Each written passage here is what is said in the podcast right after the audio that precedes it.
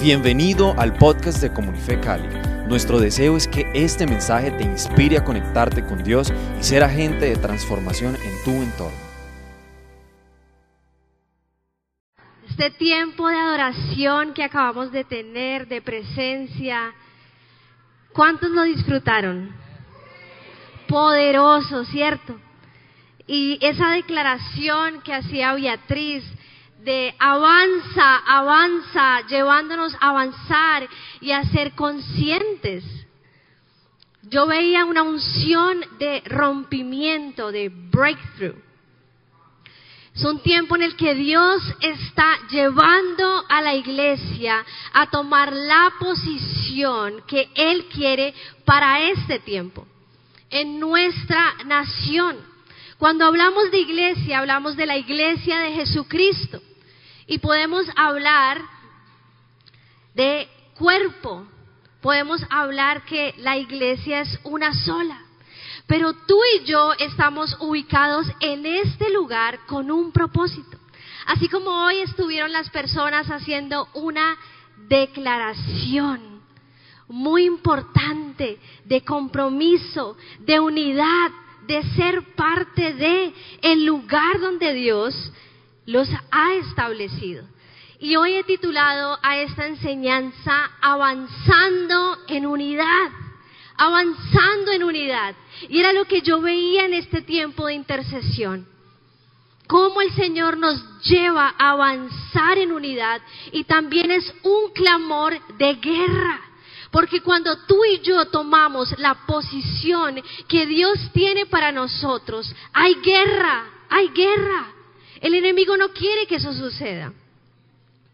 La iglesia tiene una misión como comunidad y como cuerpo.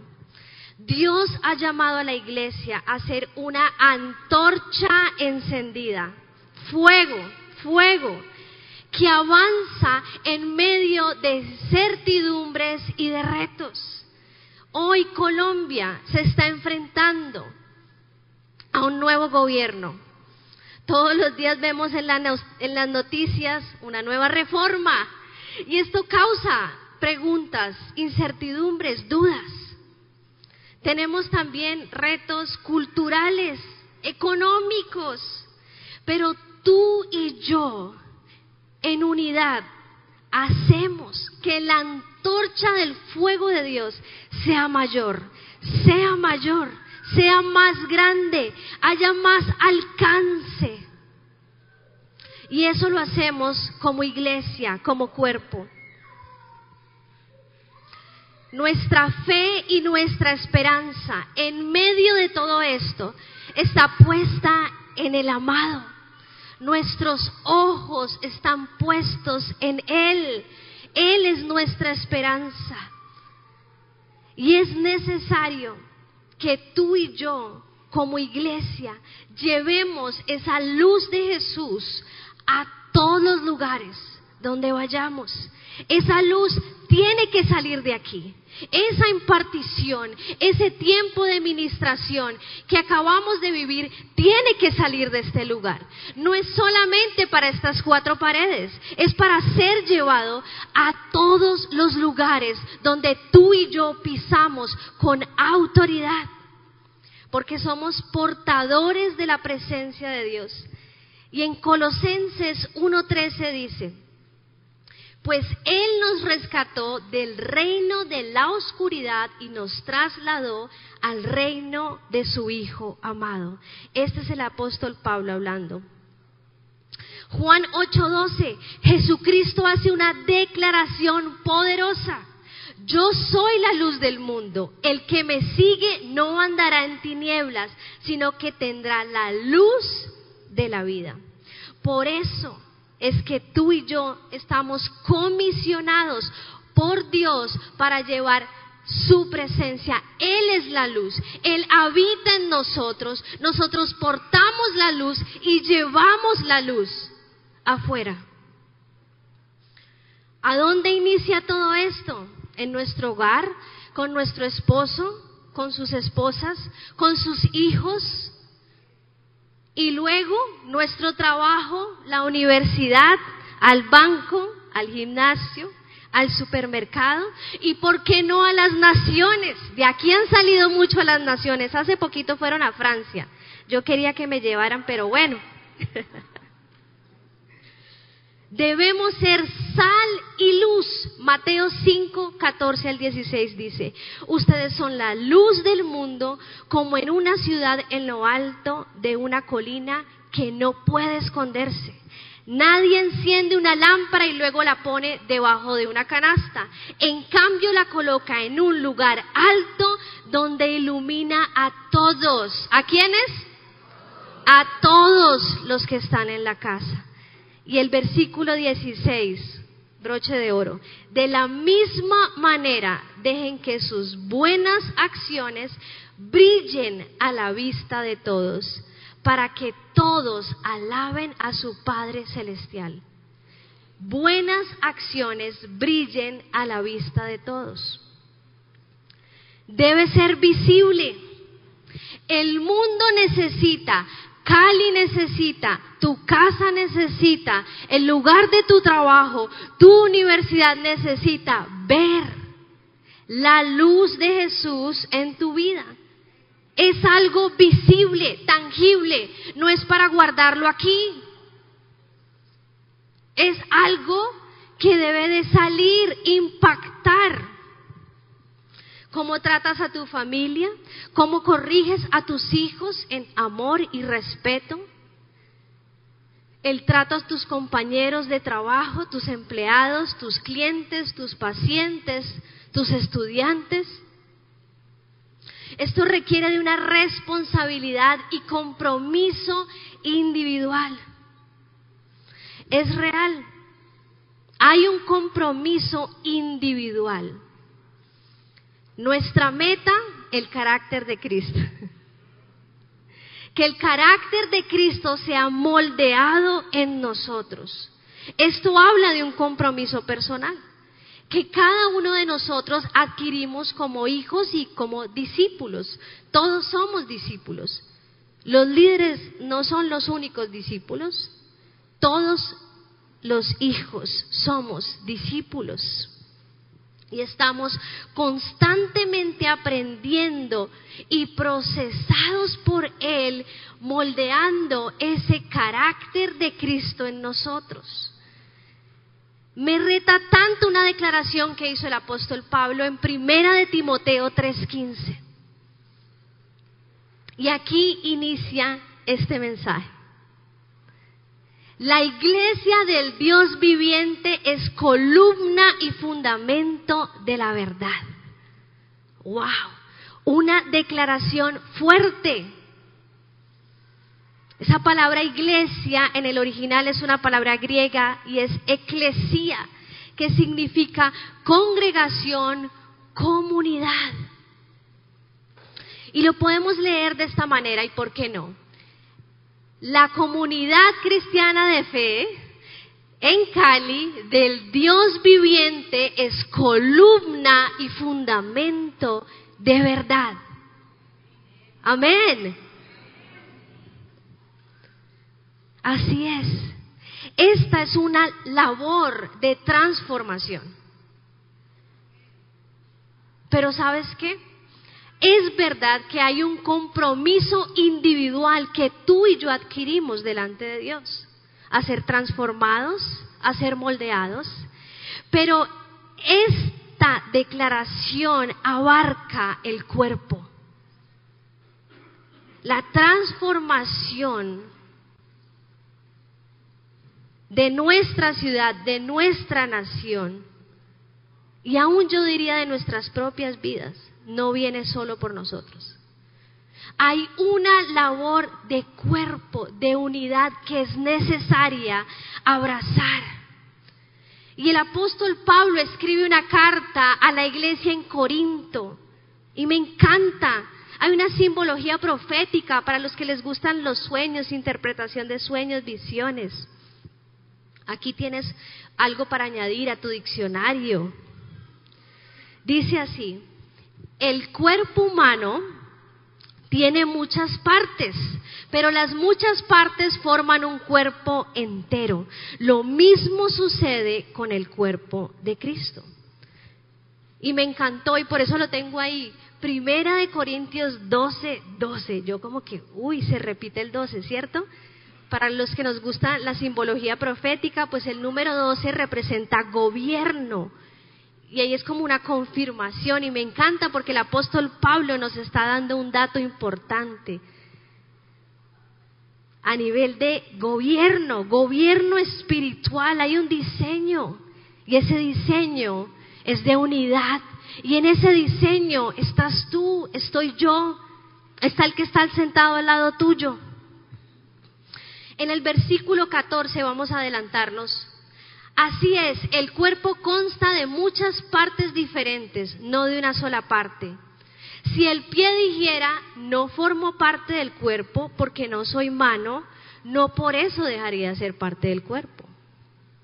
Y si la oreja dijera, no formo parte del cuerpo porque no soy ojo, ¿dejaría por eso de ser parte del cuerpo? Si todo el cuerpo fuera ojo, ¿cómo podríamos oír? Y si todo el cuerpo fuera oreja, ¿cómo podríamos oler? Pero nuestro cuerpo tiene muchas partes y Dios ha puesto cada parte justo donde Él quiere. Aquí vemos una simbología profética que hace el apóstol Pablo, comparando el cuerpo humano con el cuerpo de Cristo. Las diferentes partes del cuerpo y sus diferentes funciones. Como hijos de Dios, todos somos diferentes y funcionamos diferente dentro del cuerpo según los dones y talentos de acuerdo a la asignación recibida por Dios.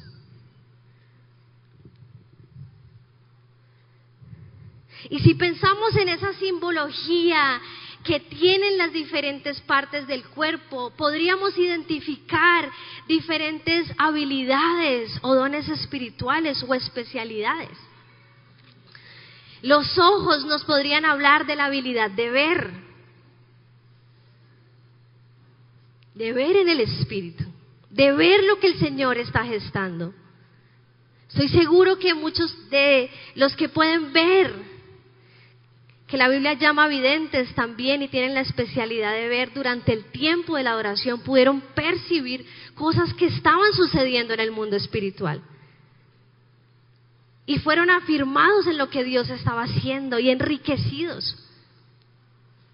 Las orejas, la habilidad de escuchar, escuchar la voz, escuchar la dirección del Padre. Todos hemos sido llamados a escuchar la voz de Dios. Pero hay algunos que tienen una sensibilidad mayor para la voz, para ayudar al cuerpo a ser dirigido, enfocado. Los pies, esa habilidad de movilizar, de permitir que el cuerpo avance. Las manos abrazan, protegen, consuelan. Las manos juntos con el brazo levantan a otros, ayudan a otros. En el versículo 19 dice, qué extraño, el apóstol Pablo sigue, qué extraño sería el cuerpo si tuviera solo una parte. Efectivamente hay muchas partes, pero un solo cuerpo. Muchas partes. Somos muchos, pero somos uno solo delante de Él.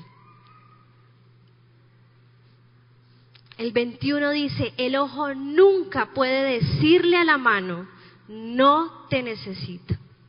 La cabeza tampoco puede decirle al pie, no te necesito. De hecho, algunas partes del cuerpo, esta parte me encanta, en el versículo 22 dice, de hecho, algunas partes del cuerpo que parecieran las más débiles y menos importantes, en realidad son las más necesarias. Versículo 26, nos adelantamos un poquito. Si una parte sufre, las demás partes sufren con ella. Y si a una parte se le da honra, todas las partes se alegran.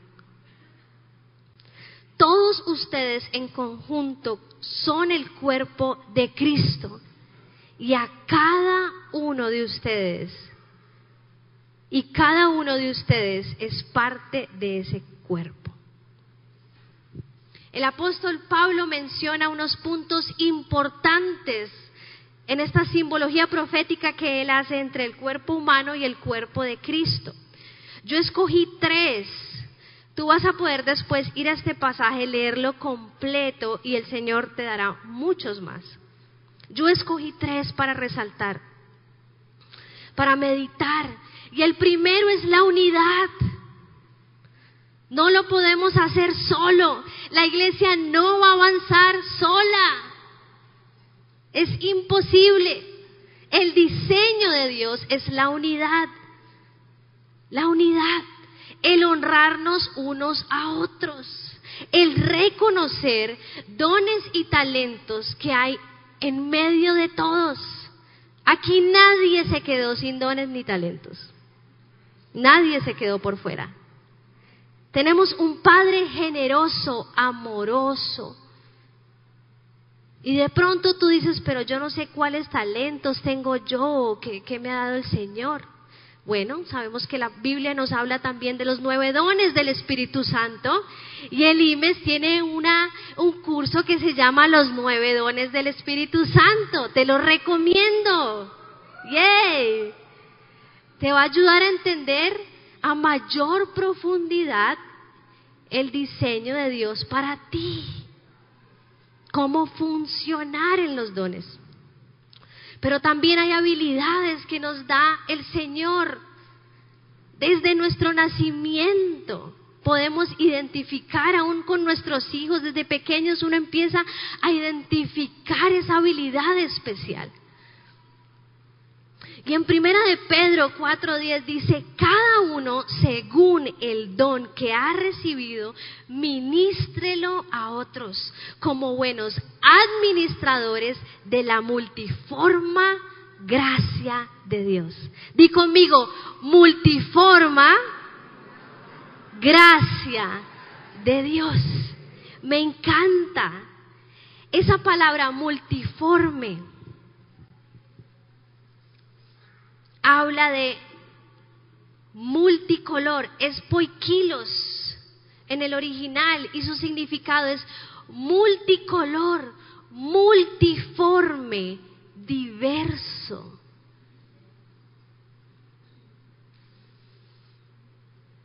La manifestación del Espíritu Santo de Dios en cada uno de nosotros se refleja y se expresa de diferentes maneras. Lo podemos ver durante la adoración. David vuela con esa bandera. Y otros están bajando cabezas.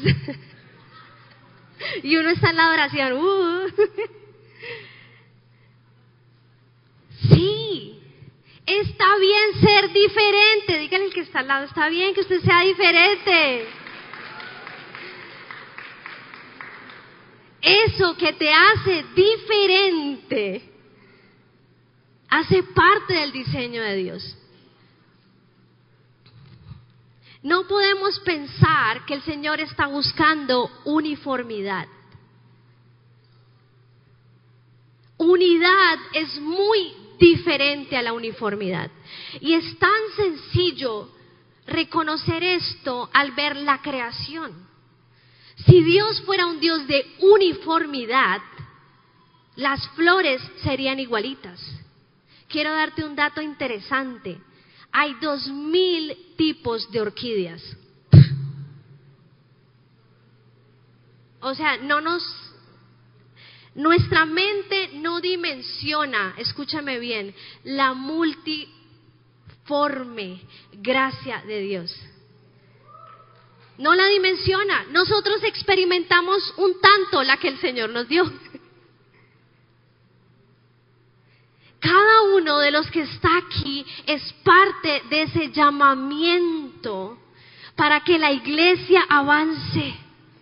Y Dios quiere utilizarte a ti con los dones, con los talentos. Es necesario que tú y yo lo entendamos. Y avivemos el don del fuego de Dios en nuestra vida. Come on.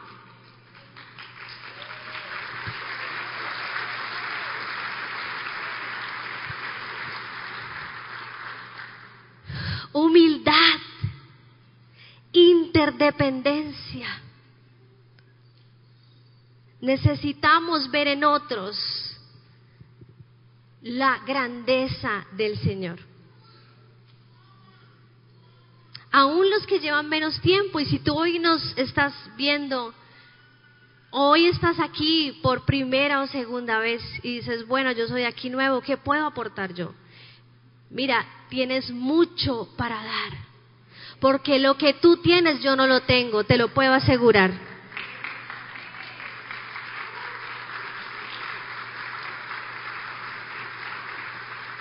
Y eso que tú sabes hacer, esa habilidad que tú tienes, Dios la quiere utilizar. No solo la puede, Él quiere, Él lo anhela.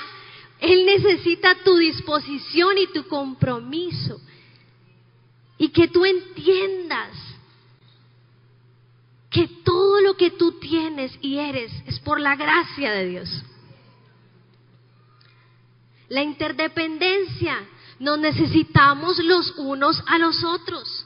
Mi mano no puede llegar allá sola, necesita de dos pies y el resto del cuerpo y mis ojos que me guíen por donde voy.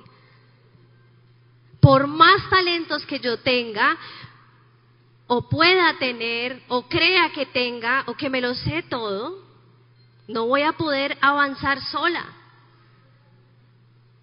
Debo tener en cuenta el resto del cuerpo. Nos necesitamos los unos a los otros. Y en Filipenses 2.2 me encanta.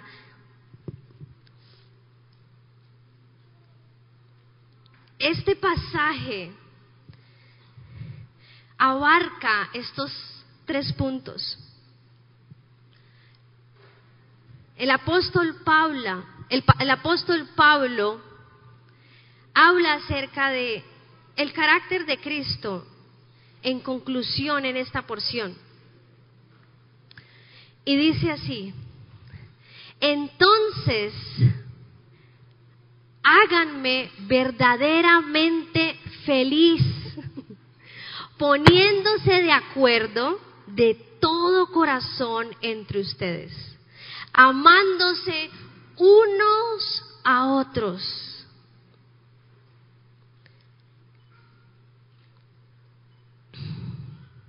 y trabajando juntos. ¿Trabajando qué? Con un mismo pensamiento y un mismo propósito.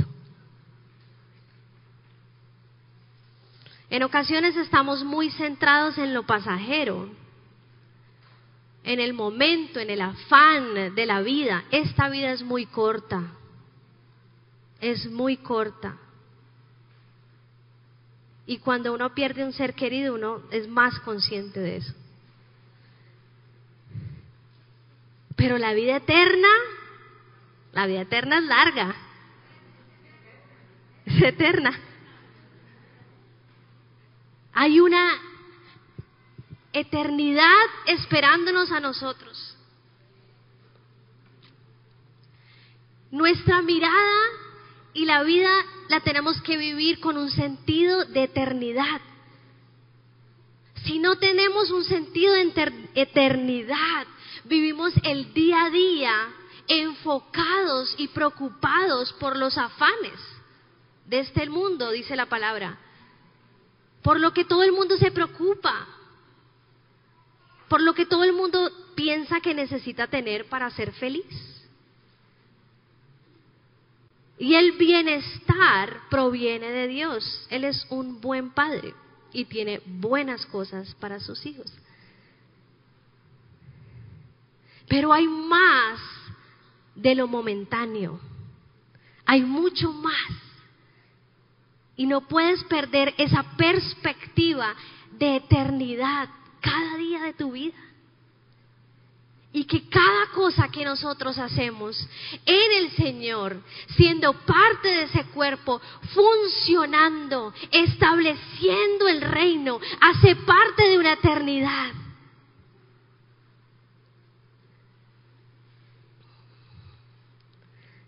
Sigo adelante en el versículo 3. Dice, no sean egoístas, no traten de impresionar a nadie, sean humildes, es decir, considerando a los demás como mejores que ustedes. No se ocupen solo de sus propios intereses, sino también procuren interesarse en los demás. Esto me habla de humildad. Esto me habla a mí de interdependencia.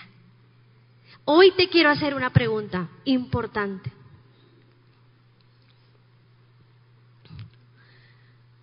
¿Cuál es tu lugar dentro del cuerpo? ¿Cuál es tu lugar dentro del cuerpo? Todos tenemos dones y talentos para aportar al funcionamiento del cuerpo. Y yo quiero que tú entiendas algo. De pronto ya lo sabes. Debemos ser más intencionales si lo sabemos. Dios te va a empoderar según los dones y propósitos que tiene para tu vida a medida que madures tu fe. Carácter de Cristo. El fundamento de tu fe es Jesús. A medida que crecemos, que nos equipamos, que maduramos, Él nos empodera, Él nos entrega más. El que es fiel en lo poco, en lo mucho lo pondrá el Señor. Y hoy un joven me decía algo que me encantó, me encanta cómo me enseñan todo el tiempo. No lo voy a echar al agua, será que lo echo al agua, bueno. me dijo algo, me dijo, el avivamiento inicia con una decisión de obediencia. David Torres. No me aguanté, no me aguanté. Sí, cuando tú y yo obedecemos, abrimos la puerta a que el Señor se manifieste. ¿Quieres ver avivamiento en tu vida? ¿Quieres ver al Señor manifestarse? ¿Quieres ver esos dones avivados en ti funcionando? Inicia con un paso de obediencia. ¿Cuál es el lugar que Dios tiene para ti dentro del cuerpo? Y yo hoy te preguntaría, dentro de esta comunidad. Sí, el apóstol Pablo cuando habla del cuerpo habla de la iglesia de Jesucristo en el mundo, pero yo me ubico en el lugar donde Dios me ha puesto. Este es el cuerpo. Esta es mi comunidad. De pronto hay argumentos que te han mantenido lejos de comprometerte, de involucrarte. Y créeme, el enemigo es especialista en las excusas. Esos dardos de fuego que habla la Biblia, sus pensamientos siempre se van a dar situaciones o circunstancias. Y yo no hablo de estar metido 24 horas en una iglesia, para nada. Estamos hablando también de salir, pero somos parte, somos interdependientes. La iglesia es un lugar de equipamiento. La iglesia es un lugar de avivamiento. El fuego de Dios desciende en este lugar. Somos encendidos para llevarlo a todas partes. Pero estas cuatro iglesias no definen la iglesia. Tú y yo definimos lo que es la iglesia en avivamiento y que avanza. Damos gracias a Dios por este lugar que el Señor nos ha dado, cómodo, y con todo lo que necesitamos para ser equipados, para recibir formación, para funcionar dentro del cuerpo y tomar nuestro lugar, tenemos que ser conscientes de lo que Dios nos ha entregado, ser fieles con lo que Él nos ha dado, ser buenos mayordomos, multiplicarlo, que el fuego se ha avivado. ¿A cómo se aviva? En su presencia, en la palabra, en meditación, en comunidad, aunque no lo creas. Nos limamos.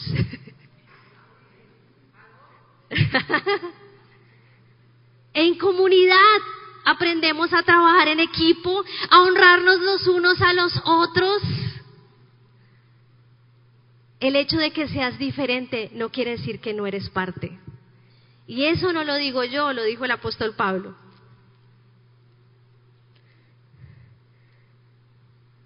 El carácter sostiene los dones y nos permite operar en armonía con otros.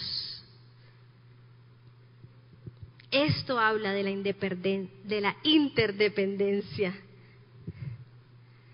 de unos con otros, trabajo en equipo, unidad, un cuerpo, un Dios, un evangelio, un espíritu, una salvación. Ponte de pie, iglesia.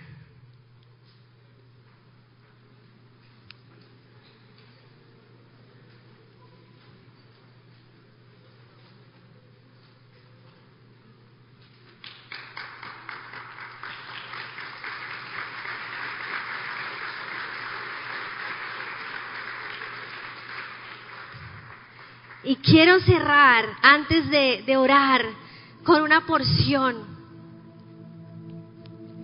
Vamos a pedirle a Dios que hoy abra nuestros ojos, que abra nuestro entendimiento.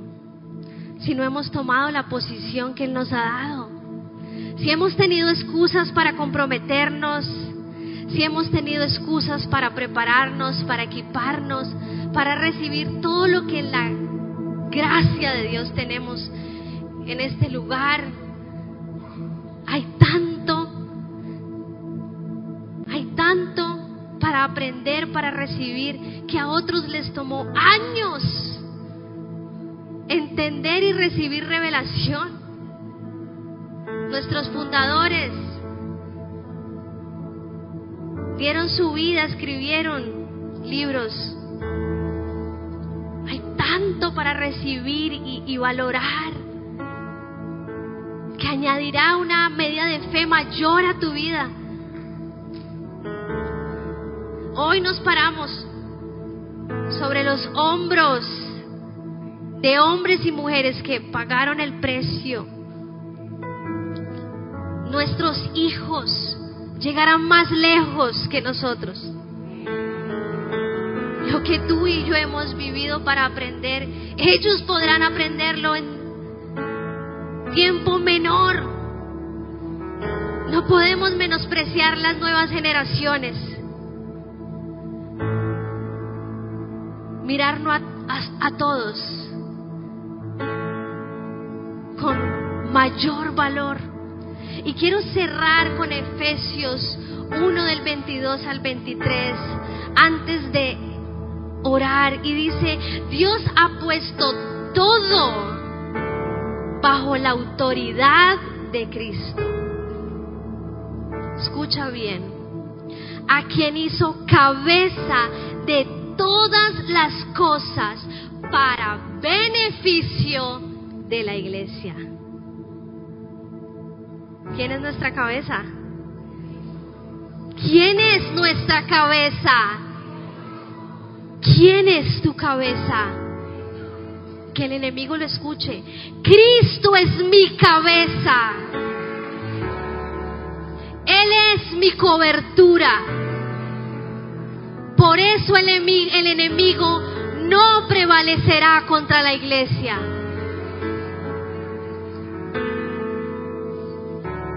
Y la iglesia es el cuerpo de Cristo, versículo 23. En la completa y la llena y también es quien da plenitud a todas las cosas en todas partes con su presencia. Nos completa, nos llena. Él es nuestra plenitud. Por eso hoy nuestra mirada está puesta en ti, Jesús. Padre, si no hemos tomado el lugar al cual tú nos has llamado como hijos, en función del cuerpo, en función de la iglesia, para que avance y sea antorcha encendida en este tiempo, papá. Perdónanos, abre nuestros ojos y danos la fuerza para posicionarnos en el lugar, para comprometernos con nuestra comunidad, para asistir, para ser parte activa de lo que tú estás haciendo. No basta con un domingo, es toda la semana. Es toda la semana que somos la iglesia, que somos el cuerpo, que llevamos la luz, que llevamos el fuego.